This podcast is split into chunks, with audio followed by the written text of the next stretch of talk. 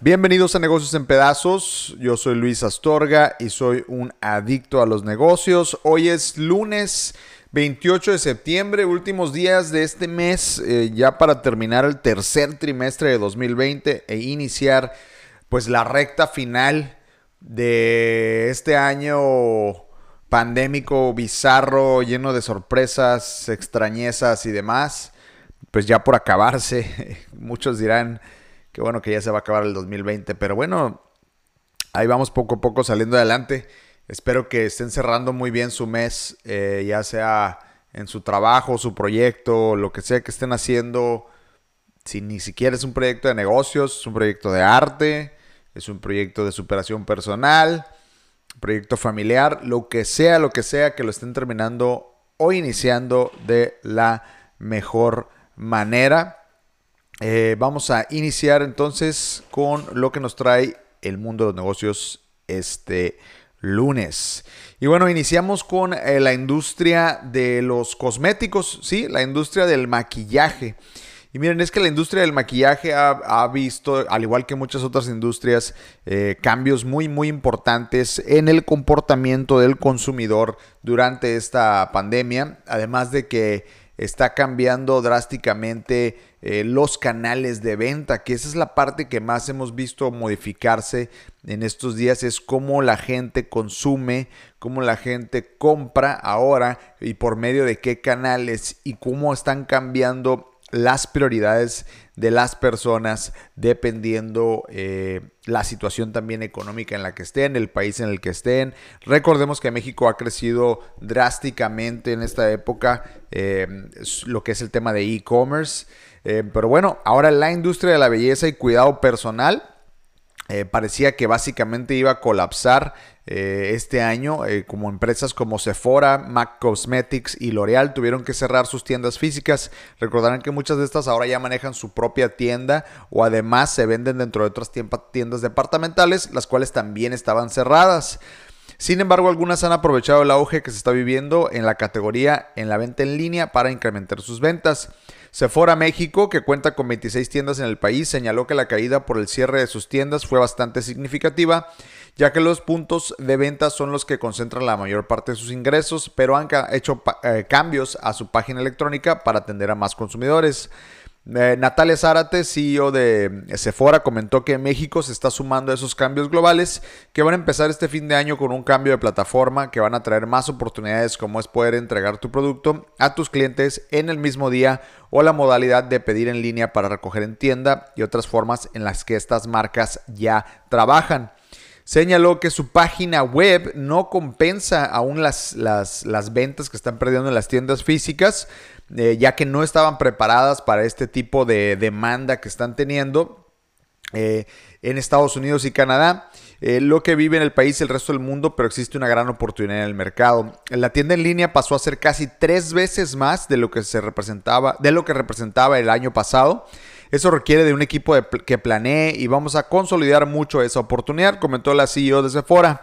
Eh, recuerden que pues eh, cambiar en línea es un monstruo completamente diferente, no es nada más abrir la tienda, empiezo a vender y ya se hizo, ¿no? Eh, además de tener la tienda en línea, poder empaquetar tu producto, enviarlo de manera efectiva, bien empacado, que llegue bien, monitorear que llegue bien. Eh, hay toda una parte de servicio al cliente detrás que incluso las empresas más grandes del mercado están batallando al no estar preparados. Entonces, si somos una pyme o una pequeña empresa, eh, no tenemos que ser Sephora o Mac Cosmetics o eh, Walmart para poder hacerlo bien. De hecho, eh, tiene mucho que ver con que tengas muy bien determinado cuál es la cadena de valor desde que entra la orden de compra eh, digital hasta que se entrega y cuál es el servicio postventa que vas a proveer para que ese cliente, ese cliente si recibe un mal servicio, diferente a una tienda o a otros tiempos, te puede hacer pedazos en línea y eso hace que tu tienda se caiga, ¿no? Que tu reputación caiga más rápido a que si le das un mal servicio probablemente de manera física, donde la gente pues no tenía dónde quejarse, ¿no? Pero en línea hay todo un sistema de tracking. Si tú le contestas mal a esa persona en una en un mensaje y lo mandas a la fregada, eres descortés, mm, tenga o no tenga razón el cliente, está documentado, siempre existe el pantallazo y la posibilidad de que te pongan un quemón, ¿no? Entonces es mucho más delicado cómo atendemos a nuestros clientes ahora y eh, la industria de los cosméticos no es la excepción. Además hay una oportunidad para las ventas directas y esto tiene mucho que ver con el tema del desempleo. Al haber mayor desempleo, pues la gente busca mayores oportunidades y muchas de esas oportunidades están ligadas ya sea a las ventas directas, es decir, estas ventas tipo, eh, tipo, pues no pirámide, pero digamos que eh, tú eres un vendedor directo de Mac y vendes eh, esos productos a tu red, ¿no? Es, es, es venta de red, de mercado de redes, ¿no?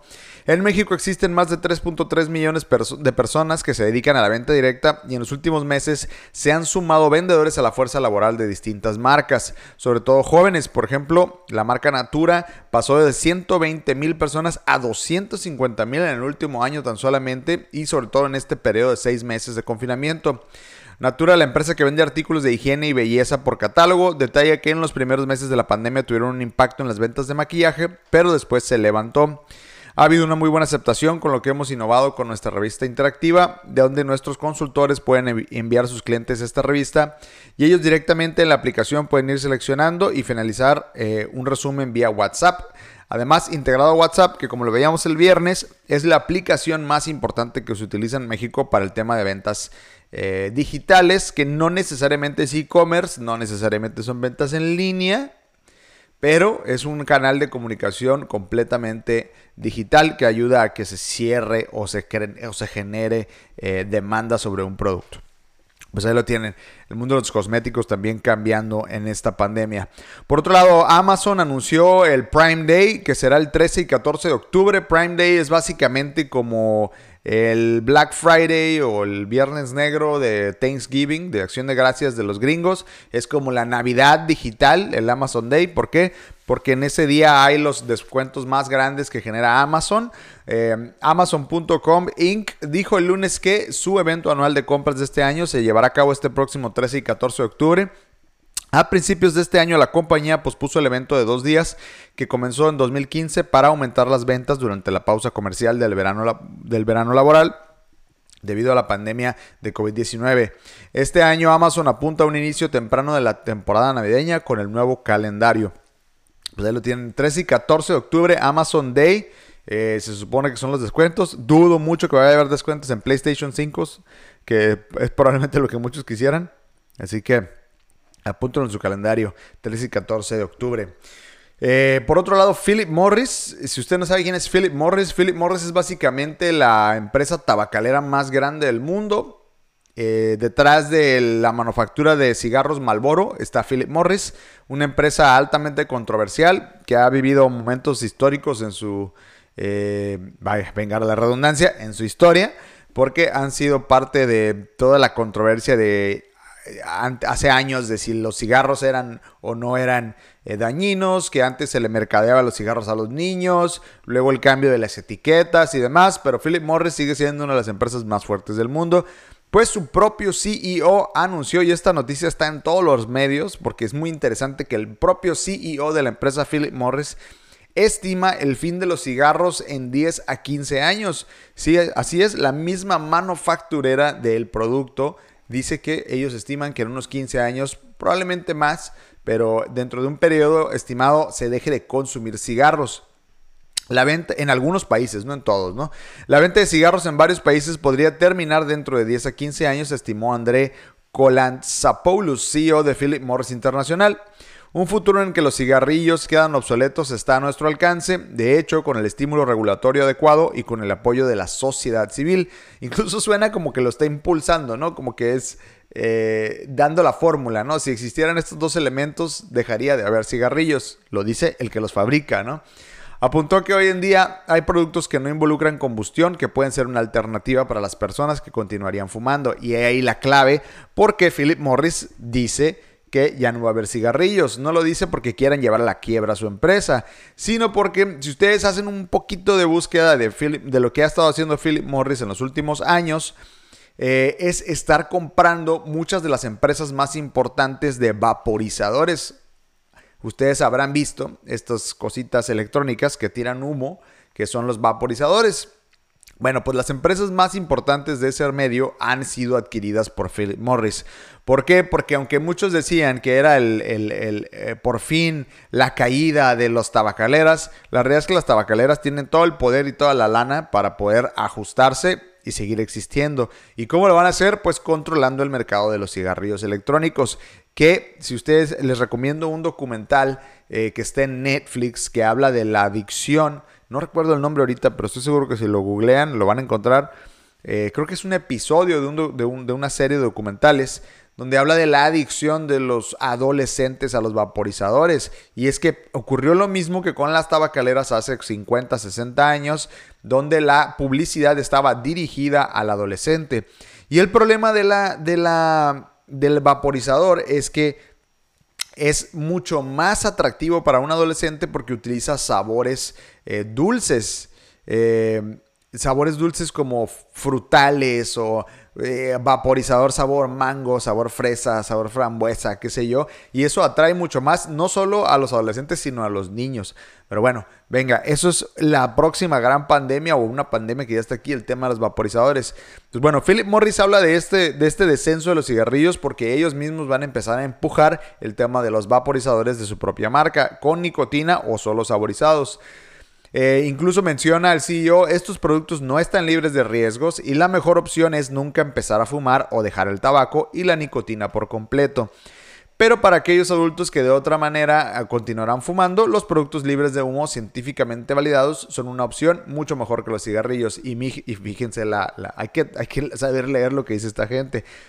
Los cigarrillos científicamente validados ¿Por qué? Porque como ellos van a sacar productos que van a traer aprobaciones científicas, supuestamente, pues de esa manera eliminan a la competencia que hacen sus propios eh, mixes, porque te venden como la, la, probetita con, con, el sabor del vaporizador, ¿no? Y eso lo hacen acá homemade y, y, lo venden shops pequeños, tiendas pequeñas. Pues no, no compres eso, compra los, los algo así como si te vendieran cigarros rolados por personas en vez de que compraras el cigarro ya empaquetado, ¿no? Hasta el momento las autoridades sanitarias, por ejemplo en México, mantienen la negativa en la incorporación de vaporizadores y calentadores de cigarros. Además, una iniciativa de la Cámara de Diputados busca incrementar el impuesto al tabaco, lo cual podría elevar hasta 30 pesos el costo de la cajetilla. Bueno, que ahorita creo que cuestan como, no sé, ¿cuánto cuestan? Alguien aquí de los que me estén viendo, si saben cuánto cuesta una cajetilla de cigarros. Yo hace como 10 años fumaba y dejé de fumar. Afortunadamente, gracias a Dios, ya no, no fumo para nada. Pero recuerdo que costaban, no sé, 40 pesos, 50 pesos. Creo que ahorita cuestan muchísimo más que eso. Bueno, cambiando de tema, eh, Walmart ah, abre en Yucatán el primer centro de distribución omnicanal en el país. Walmart de México y Centroamérica anunció de manera oficial la inauguración del primer centro de distribución omnicanal en el país. El inmueble está ubicado en Mérida, Yucatán y abastece a la región sureste a través de 90 tiendas de los distintos formatos de negocios de la cadena, como Bodega Horrera, Walmart, Superama y Sam's Club, así como para pedidos de e-commerce. El complejo cuenta con aproximadamente 200.000 metros cuadrados y para su construcción se requirió una inversión de 1.140 millones de pesos, además generando, generando 725 empleos directos y más de 1.450 indirectos. Con inversiones como las que está haciendo Walmart es como promovemos y transformamos la economía, dijo el gobernador de Yucatán que no nos interesa mucho lo que diga el gober. Eh, como la apertura del centro de distribución, la compañía refuerza su objetivo de proveer los productos a las 2.580 tiendas. En lo que va del año, la empresa ha inaugurado tres sedes en el país con una inversión de 2.640 millones de pesos en Chihuahua, Estado de México y Yucatán.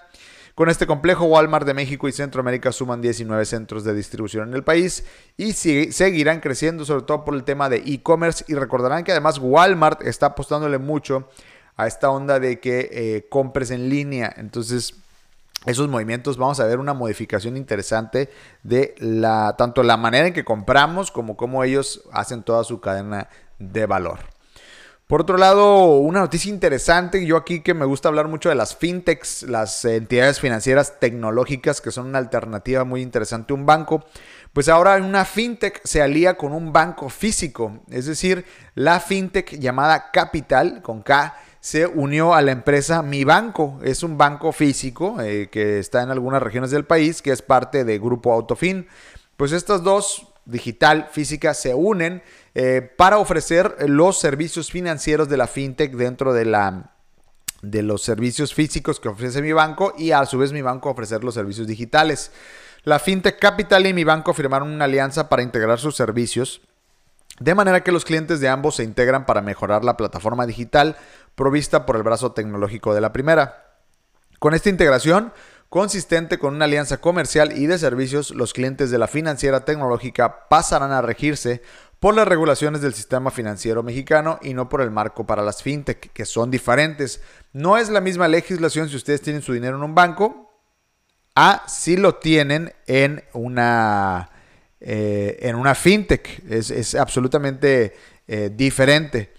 Entonces, eh, por acá me dicen que tengo unos problemas de audio. No tengo cómo subirle ahorita, Miguel. Te pido una disculpa. si no, mira, al finalizar lo puedes escuchar también en las plataformas de audio y ahí va a estar completito. Una disculpa. a lo mejor yo estoy hablando muy bajito. Para las fintech eh, les dará mayor seguridad y respaldo del Instituto de Protección del Ahorro Bancario a los ahorradores. Lo que decía es que las fintechs no se regulan bajo el mismo marco legal que un banco, tienen legislaciones diferentes. De hecho, pues se dice que tu banco en teoría está un poquito más protegido si está en un banco porque el gobierno lo avala y una fintech no. Esto refiriéndose a si tú tienes ahorros o haces transacciones digitales con una fintech, es ahí el riesgo, ¿no? Si es un poco más accesible pero hay un poquito más de riesgo cuando estás en una fintech, porque es más como una empresa y no como un banco. La infraestructura que provee capital, la fintech de la que estamos hablando, que se fundamenta en el concepto de Smart Banking, contempla un módulo llamado Paytech que cuenta con funciones como el control de pagos y cuentas por cobrar integradas a la propia banca, con lo que permite conocer de inmediato la posición financiera de la empresa, así como el cálculo automático para la dispersión de nómina. Todos los clientes de mi banco Autofin eh, van a poder acceder a esta tecnología inmediatamente.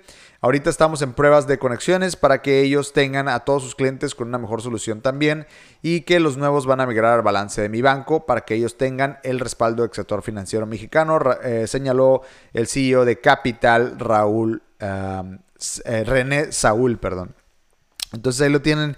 interesante que se estén aliando bancos físicos con fintechs para aprovechar esa tecnología que están desarrollando estas nuevas empresas. Por otro lado, la empresa Uber ganó una apelación para seguir operando en la ciudad de Londres, en Reino Unido. Y es que a lo mejor ahorita ya no lo escuchamos tanto, pero en muchos países, incluido México y algunas ciudades más que otras, recordemos que cuando llegó Uber hubo muchísimas controversias, incluso hasta hubo violencia entre taxistas y, y choferes de Uber. Y es que miren, aunque podemos estar en desacuerdo con los taxistas y podrá no servirnos el servicio o no gustarnos el servicio, porque la verdad es que lo dejaron caer mucho las cadenas de taxis, es una realidad que lo que se le pide a un taxista es desproporcionadamente muy diferente a lo que se le pide a un chofer de Uber para poder tener una licencia de servicio. Un taxista cuesta muchísima más lana tener las placas, contrario a un Uber. Y ahí es donde creo que tienen razón. Donde dejaron caer la bola es pues en el hecho de que el servicio era malo, ¿no? Y Uber ahí es donde capitalizó. Y hay, hay ciudades donde no puede operar Uber desde hace tiempo. En la India, de hecho, no opera. Y en Londres tiene ya un tiempo que no ha podido operar. Además, Londres tiene uno de los sindicatos de taxis más fuertes de todo el mundo. Prácticamente en Londres es donde se inventó el taxi. Uber puede seguir operando en Londres ahora después de este fallo de la Corte eh, y ganó la apelación judicial este lunes. La empresa estadounidense apeló la decisión del TFL, que es el Transporte para Londres, de 2019 de no renovar su licencia de vehículos privados de transporte debido a los riesgos de seguridad asociados a conductores que suplantaban a personas autorizadas. Ahora, ¿cuántos taxis piratas no existen? Lo mismo pasa de nuevo, estos son temas políticos y sindicales bastante fuertes que hay en muchísimas ciudades. Pese a sus fallos en el pasado, ahora concluyó que son aptos para obtener una licencia de operador de Londres. Sin embargo, señaló que quería escuchar abogados de ambas partes antes de decidir por cuánto tiempo deba renovarse la licencia, comentó el director de la Asociación de Transporte de Londres. Uber recibió autorización para seguir funcionando mientras se dirime la apelación. La decisión llegó tras cuatro días de vista en la Corte de Magistrados de Westminster este mes. la Agencia de Transporte para Londres decidió el año pasado denegar la renovación de licencia, alegando varias infracciones que pusieron en peligro a los pasajeros y su seguridad, lo cual es real. El organismo regulado señaló, entre otras cosas, que conductores no autorizados habían podido hacer miles de trayectos subiendo sus fotos a las cuentas de otros conductores. El magistrado dijo haber tenido en cuenta los esfuerzos de Uber por mejorar la supervisión y que no había encontrado pruebas de intentos de ocultar el problema de fraude con las fotos de los conductores. Interesante ese argumento porque lo que dice el gobierno o el sistema de transporte es eh, presentaron un plan de acción, me gusta tu plan de acción y además no lo negaste, no estás tratando de ocultarlo, pues ahí te va el permiso y les va una, una oportunidad adicional a Uber de operar en Londres. Y para terminar el día de hoy, volviendo un poquito a Amazon, Amazon ofrece cursos gratis para capacitarse en tecnologías digitales. Amazon Web Services Educate se trata de una iniciativa global de Amazon que proporciona recursos integrales a estudiantes mexicanos y de todo el mundo para desarrollar sus habilidades de tecnología en la nube, acelerar su aprendizaje y prepararlos para trabajos relacionados con, con la nube del mañana. Jaime Valles, director de Amazon Latinoamérica, informó que el programa se incluye en 21 instituciones educativas mexicanas para capacitar a jóvenes y otros sectores de la población en el ámbito tecnológico. El programa ofrece a estudiantes contenidos eh, de aprendizaje en casa sin costo mediante las insignias de especialidades y las rutas profesionales de carreras en la nube de AWS Educate además de talleres y cursos en línea. Al finalizar, el estudiante puede certificarse por parte del sitio. Para apoyar a los educadores, la plataforma ofrece la opción de inscribirse a seminarios web sobre temas como crear una clase en línea para principiantes y aspectos avanzados del aprendizaje en línea. El sitio también incluye contenidos de aprendizaje especiales para veteranos de guerra de Estados Unidos para tener acceso a los recursos de la nube necesarios para buscar trabajos en el espacio de informática. Y si ustedes se preguntan por qué Amazon habría de regalar cursos, lo que está haciendo Amazon es, es tratar de impulsar a las nuevas generaciones a que se interesen por el tema de todo lo que hace Amazon, todos los servicios que necesita Amazon. Básicamente Amazon necesita, igual que muchas otras empresas, a la futura fuerza laboral que vaya a poder operar, programar, eh, estar eh, eh, dentro de la fuerza laboral de Amazon. Las, las cosas que sabemos hoy en 10 años no nos van a servir de mucho. En 10 años tenemos que poder hacer cosas eh, muy diferentes en la computadora, en la PC, hasta incluso saber algún tipo de programación básica si queremos poder emplearnos en empleos que remuneren de mejor manera. Pues interesante lo que está haciendo Amazon a nivel mundial y que pues también ya está eh, de alguna manera aliándose en México para lograrlo. Bueno, pues eso es todo por el día de hoy. Muchas gracias por acompañarme a los que están aquí en Facebook, en Instagram.